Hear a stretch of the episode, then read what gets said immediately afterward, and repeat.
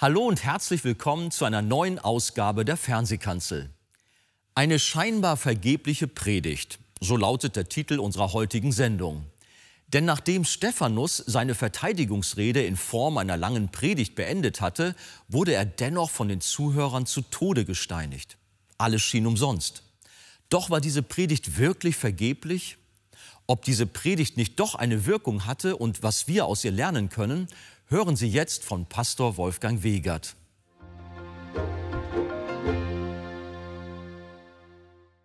Stephanus hatte noch die Worte Jesu im Ohr, als er predigt, ganz gewiss. Jesus hatte gesagt, brech diesen Tempel ab. Er hat nicht gesagt, er will ihn abbrechen, sondern er sagt, brech diesen Tempel ab. Und in drei Tagen will ich ihn aufrichten. Er aber redete von dem Tempel seines Leibes. Wie sollten Stephanus Zuhörer das verstehen? Jesus hatte zwar immer wieder deutlich davon gesprochen, aber sie wollten es nicht hören. Und nun predigten es ihnen die Apostel. Und jetzt steht Stephanus vor ihnen und sie hören, was eigentlich ihr heiliges Buch beinhaltet. Was eigentlich ihre Geschichte ist, was das Thema ihrer Bibel ist. Und so versuchte Stephanus voll Heiligen Geistes das, was wir ebenso mit unseren Worten beschrieben haben und uns zusammengesammelt haben, das versuchte er nun den Pharisäern, dem Hohen Rat nahezubringen und sagt, lieber Hoher Rat, gebt mir jetzt Zeit, ich will versuchen, euch zu erklären, was der Tempel ist, was er nicht ist und wer der wahre Tempel ist. Ich will euch zeigen, was das Alte Testament ist, was die fünf Bücher Mose, der Pentateuch, was die Psalmen, was die Propheten sind, was die Geschichten des Alten Bundes sind. Ich will es euch erklären.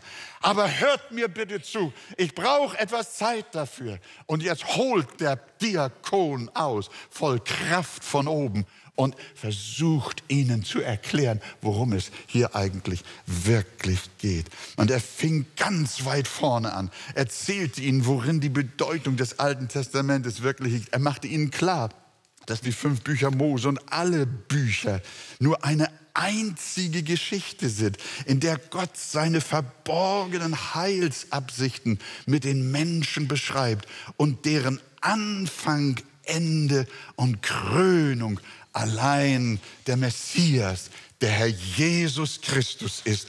Darum beginnt Stephanus mit Abraham, wie ihm der Gott der Herrlichkeit, ein wunderbares Wort. Abraham, wie ihm der Gott der Herrlichkeit erschienen ist und ihn ins Land Kanaan geführt hat. Erinnert daran, dass der Patriarch kinderlos war, ihm aber dennoch Nachkommenschaft verheißen war. Deshalb erwähnt Stephanus auch den Namen Isaak, den Abraham am achten Tag beschneiden ließ. Und da hätte es bei dem Hohen Rat schon klingeln müssen. Denn schon an dieser Stelle der Predigt war ja schon Jesus zu sehen. In diesem verheißenen Sohn, der nicht auf natürliche, sondern übernatürliche Weise geboren wurde. Der Sohn der Verheißung. Dann erzählt Stephanus von Josef, wie der seine Brüder vor dem Hunger errettete. Und schon war Jesus in Josef zu erkennen. Dann redete der Prediger Stephanus von Mose, der Gott angenehm war. Und er erzählte, wie Gott zu diesem Mose sprach. Ich habe die Misshandlung meines Volkes, das in Ägypten ist, sehr wohl gesehen und habe ihr Seufzen gehört und bin herabgekommen, um sie herauszuführen. Und nun komm, ich will dich nach Ägypten senden. So schildert der Stephanus den Werdegang des Mose, wie Gott ihn rausholt, dass er ein Erlöser seines Volkes werden soll, aus der Knechtschaft Ägyptens. Auch hier wieder scheint Jesus durch, den der Vater ebenfalls zur Rettung seines seufzenden Volkes in das Ägypten dieser Erde gesandt hat. Und dann zitiert Stephanus den Mose noch wörtlich und wird ganz präzise. Er möchte, dass die Pharisäer, dass der Hohe Rat es hört. Er zitiert jetzt wieder aus dem Alten Testament, denn Gott hat zu ihm gesagt, einen Propheten wie mich wird euch der Herr, euer Gott, erwecken aus euren Brüdern. Auf ihn sollt ihr hören. Hätten spätestens nicht hier die Pharisäer erkennen müssen, von wem Mose gesprochen hat? Er hat doch gesagt, dass nicht er, Mose, der Erlöser Israels ist, sondern ein anderer, den Gott aus ihren Reihen erwecken wird. Auf den sollten sie hören. Das hat der Heilige Geist ja immer wieder betont. Aber sie wollen diesen Jesus nicht. Sie hören nicht auf Stephanus. Aber Stephanus gibt immer noch nicht auf, sondern er predigt weiter und erzählt vom Sinai, wie Mose auf dem Berge war und von Gott die zehn Gebote für das Volk empfing. Er schildert den Götzendienst anhand des goldenen Kalbes und des Moloch. Und dann sagt er diesen Schriftgelehrten frei heraus. Ich kann mir vorstellen, er muss gezittert haben dabei. Er hat ja nicht in menschlicher Kraft gesprochen sondern nachdem er das ausgeführt hat und sie so aus ihren alten Schriften auf Jesus hingewiesen hat, dann merkt er, die müssen vermutlich mit dem Kopf geschüttelt haben. Die wollten das nicht.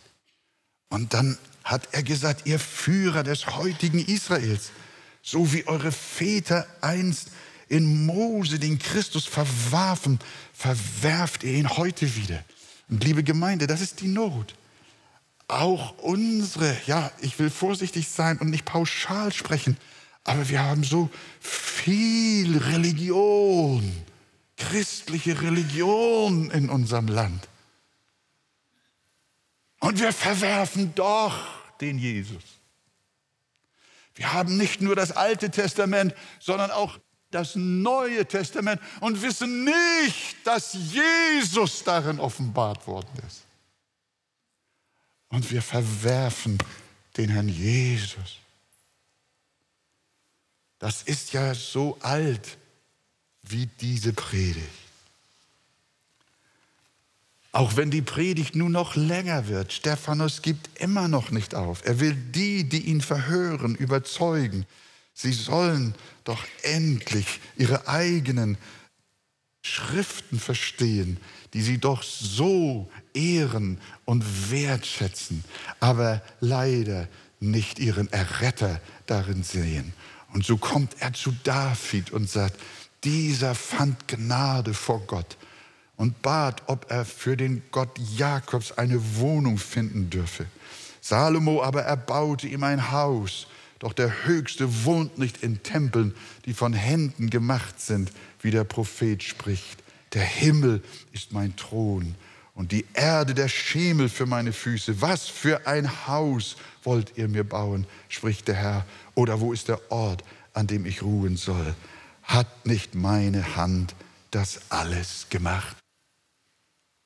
Manchmal fragen sogar auch erfahrene Christen, bibelbewanderte Gotteskinder, warum hat Gott dem David nicht den Tempel bauen lassen. Der hatte das doch in seinem Herzen. Warum sollte das Salomo tun? Das ist doch ganz einfach. David war ein außergewöhnlicher Typus auf Jesus.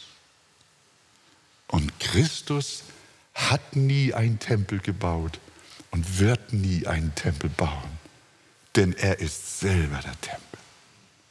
Aber es sollte ein Beispiel gegeben werden, ein Zeichen, ein Symbol in diesem Tempel, das auf Jesus weist. Also Stephanus ist wieder bei der Tempelfrage, wegen der er angeklagt war. Wird der Tempel in Jerusalem bleiben? Des Verkündigers Antwort ist klar. Nein, er wird nicht bleiben. Der Tempel kann nicht bleiben. Er wird nicht bleiben. Denn alles, wozu er gebaut wurde, ist erfüllt. Und seit der wahre Tempel gekommen ist, braucht es kein Provisorium mehr. Denn wie das gesamte Opfersystem des Alten Testamentes mit seinen endlosen und blutigen Tieropfern durch Christus abgelöst wurde, so wird auch das Haus nicht bleiben, in dem das alles stattgefunden hat. Auch der Tempel war nur Bild und Gleichnis auf den Messias. Und als der da war, hatte das Symbol ausgedient. Hoher Rat, versteht ihr? Wir bestellen keine Bagger, um den Tempel abzureißen. Nein, das machen andere. Der Tempel hat sich überlebt. Die Zeit der Bilder und Abbilder und Symbole ist vorbei. Jesus ist da. Der Erretter ist da.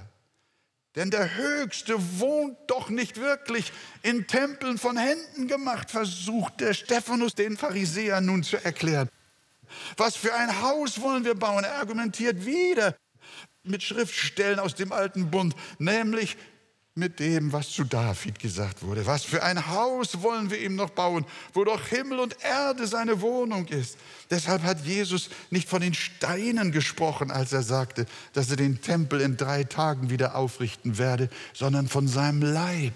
Seit er, der Tempel Gottes, da ist, beten wir nicht mehr an einem exklusiven Ort. Christen haben keine Pilgerstätte. Geht mal jetzt durch die Religionen hindurch. Von mir aus auch durch manche Zweige der christlichen Religion. Und dann wisst ihr, welche heiligen Stätten, welche Pilgerorte es gegeben hat und noch gibt. Das Evangelium hat keine Pilgerstätte. Die Pilgerstätte wiedergeborener Christen heißt Jesus Christus, der Tempel des lebendigen Gottes. Sagt ihr Amen dazu? Und dieser Tempel ist überall. Halleluja. Jetzt kommt Freude auf. Jetzt kommt Freude. Seit Jesus da ist, beten wir nicht mehr an einem bestimmten Ort, nicht mehr an besonders geweihten Städten, sondern unser Gott ist überall gegenwärtig. Der Tempel Gottes ist hier. Halleluja. Und das hat Jesus ja auch der Samariterin so klar gemacht. Wir sehen, die Bibel ist schlüssig.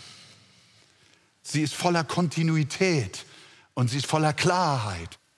Und das, was Stephanus vor dem Hohen Rat jetzt argumentiert, das hat der Herr Jesus schon bei der Frau am Jakobsbrunnen versucht zu erklären. Die hat nämlich dem Herrn Jesus gesagt, unsere Väter haben auf diesem Berg angebetet und ihr sagt, in Jerusalem sei der Ort, wo man anbeten soll. Aber Jesus hat gesagt, es kommt die Stunde, wo ihr weder auf diesem Berg noch in Jerusalem den Vater anbeten werdet. Aber die Stunde kommt und ist schon da, wo die wahren Anbeter den Vater im Geist und in der Wahrheit anbeten werden. Halleluja. Jerusalem ist überall, wo die Heiligen Gottes im Geist und in der Wahrheit den wahren Tempel anbeten in Jesus Christus, unserem Herrn. Jetzt sagen wir aber Amen. Amen. Wir sehen diese Leidenschaft von dem Stephanus. Er wollte so sehr, das waren ja seine Brüder. Er hat ja zu Anfang, hat er ja zu ihnen gesagt, ihr Männer, Brüder und Väter, hat er sie angesprochen. So begann er seine Predigt. Ihr Männer, Brüder und Väter, erkennt doch, was es mit dem Herrn Jesus auf sich hat. Und so, ihr Lieben, dürfen auch wir diese gleiche Leidenschaft haben und den Heiland predigen. Die Stunde ist schon jetzt, wo wir nicht mehr im Tempel von Jerusalem anbeten müssen, lieber Hoher Rat, sondern unser Tempel ist Jesus. In Jesus ist alle Herrlichkeit Gottes. In ihm ist alle Fülle. In ihm ist alles Heil. In ihm ist aller Segen. Er ist alles in allem. Er ist unser Friede, er ist unsere Heiligung, er ist alles, was wir brauchen. In ihm, in Jesus, ist Gott uns näher als in jedem sakralen Gebäude. Er ist uns näher, wo wir auch sind, als irgendwo an einer traditionellen heiligen Stätte. In der Offenbarung kommt die Frage auf, wird dort im neuen Jerusalem ein Tempel sein? Die Offenbarung beschreibt ja so wunderbar das neue Jerusalem, wie es dort sein wird, die Herrlichkeit dieser ewigen Stadt. Und die Bibel sagt, in diesem neuen Jerusalem wird kein Tempel mehr sein. Und einen Tempel sah ich nicht in ihr, in der Stadt. Denn der Herr, Gott der Allmächtige ist ihr Tempel und das Lamm. Halleluja. Ja, ihr Schriftgelehrten in Israel, ihr Kenner der Heiligen Schrift, wann werdet ihr begreifen, dass der Tempel in Jerusalem vorübergehend ist, bis der neue Bund da ist? Und so erklärt ja auch der Hebräerbrief den neuen Bund und sagt, dass Gott den ersten Bund gegeben hat, aber dass er den für veraltet erklärt hat. Was aber veraltet ist und sich überlebt hat, das wird bald verschwinden. So der Hebräerbrief wörtlich. Aber wie sehr Stephanus sich auch bemühte, die Oberen wollten Christus nicht erkennen. Sie wollten an ihrem religiösen System festhalten. Sie wollten an ihrer Tradition, an ihren äußeren gottesdienstlichen Formen festhalten. Sie wollten weiterhin Tiere ohne Ende schlachten. Sie wollten Jesus nicht als ihr ein für allemal gültiges Sühneopfer anerkennen. Sie wollten weiter durch des Gesetzes Werke vor Gott gerecht werden und verwarfen den Herrn. Und jetzt, ja, ich glaube nicht, dass wir sagen können, dass Stephanus verzweifelt ist zum Schluss aber er ist tief bewegt. Man hat ja von Whitfield gesagt, dass er mit sehr drastischen Worten seine Zuhörer auch auf die Hölle und ihr ewiges Verlorensein und ihre Unbußfertigkeit angesprochen hat. Aber während er das tat, hat er nicht geschrien und gepöbelt, sondern er hat geweint. Und ich glaube auch nicht, dass Stephanus bei den folgenden Sätzen gebrüllt hat und den Pharisäern das entgegengeschleudert hat sondern ich kann mir vorstellen, dass auch er aus einem Herzen voller Erbarmen diese so starken Worte gefunden hat. Ihr halsstarrigen und unbeschnittenen an Herz und Ohren, ihr widerstrebt alle Zeit dem Heiligen Geist, wie eure Väter, so auch ihr. Welchen Propheten haben eure Väter nicht verfolgt? Und sie haben die getötet, die vorher das Kommen des Gerechten ankündigten dessen Verräter und Mörder seid ihr nun geworden. Und Jesus, wir wissen das, Jesus hat dieselbe Klage gehabt und voll innerer Erschütterung. Könnt ihr euch noch erinnern, was Jesus gesagt hat? Jerusalem, Jerusalem, die du die Propheten tötest und steinigst, die zu dir gesandt sind. Wie oft habe ich deine Kinder sammeln wollen, wie eine Henne ihre Küken unter ihre Flügel sammelt aber ihr habt nicht gewollt. An derselben Stelle steht Stephanus. Noch einmal weist er auf Jesus, den Gerechten, hin.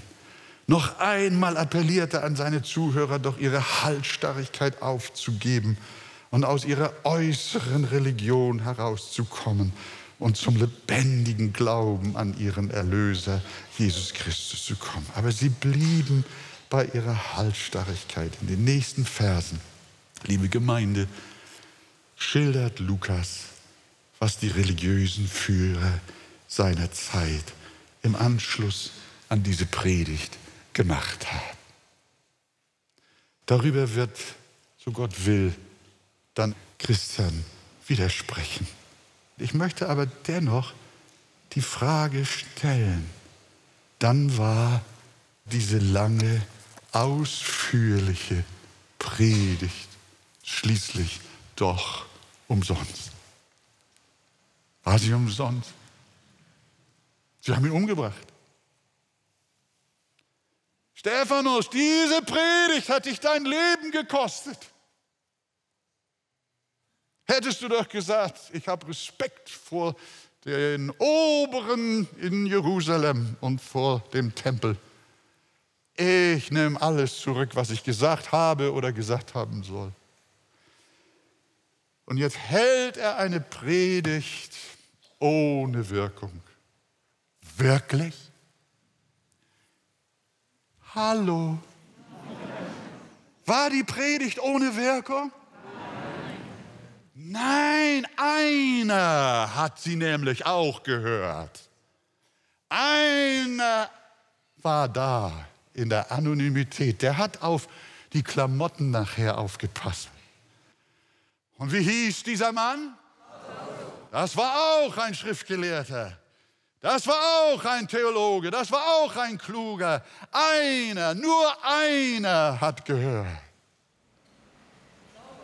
Saulus von Tarsus. Und als sie Stephanus zur Stadt hinausgestoßen hatten, steinigten sie ihn.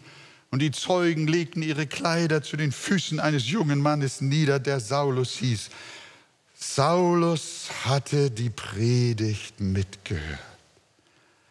Und in Vers 1, Kapitel 8, da geht es nachher weiter, Saulus aber hatte seiner Ermordung zugestimmt, noch. Die mühevolle Predigt, und das ist mein Schluss, die mühevolle Predigt schien vergeblich. Die Märtyrerpredigt schien nichts zu bringen. Sie schien vergeblich, war sie aber nicht. Einen einzigen traf sie ins Herzen. Die Spannung schlummerte natürlich noch eine Weile in des Saulus Herz, aber nicht mehr lange. Dann begegnete ihm der Herr direkt und Saulus erinnerte sich. Und da brach es auf einmal in ihm auf. Und ein neuer Apostel war geboren. Einer, durch den Tausende, Abertausende, wenn nicht im Laufe der Jahrhunderte Millionen zu Jesus gefunden haben. Und der Stephanus erntete nur seinen Tod und hat nichts davon gesehen. Ihr Lieben, es kann sein, dass ich über alle eure Köpfe hinweg gepredigt habe. Aber ich bin mir fast sicher, ja, nein, ich weiß nicht, ich überlasse es Gott. Ein Saulus ist hier. Einer. Und für den alleine hat diese lange Predigt gegolten. Und heute ist der Tag, wo der Heilige Geist in dein Herz kommt. Und heute ist der Tag, an dem du anfängst, die heiligen Schriften zu verstehen. Das, was du bei der Konfirmation gelernt und nicht verstanden hast, wird dir heute klar durch einen Schlüssel, nämlich Jesus Christus, der am Kreuz von Golgatha für deine Sünden und deine Verlorenheit gestorben ist, damit du auf ewig gerettet sein kannst. In Jesu Namen. Halleluja. Amen. Liebe Gemeinde und du, lieber Freund, lieber Mann, liebe Frau, liebes Kind, wer immer du bist, es genügt, wenn Jesus einen errettet, um letzten Endes ganze Nationen zu erreichen. Gepriesen sei sein herrlicher Name. Und alles Volk sagt Amen.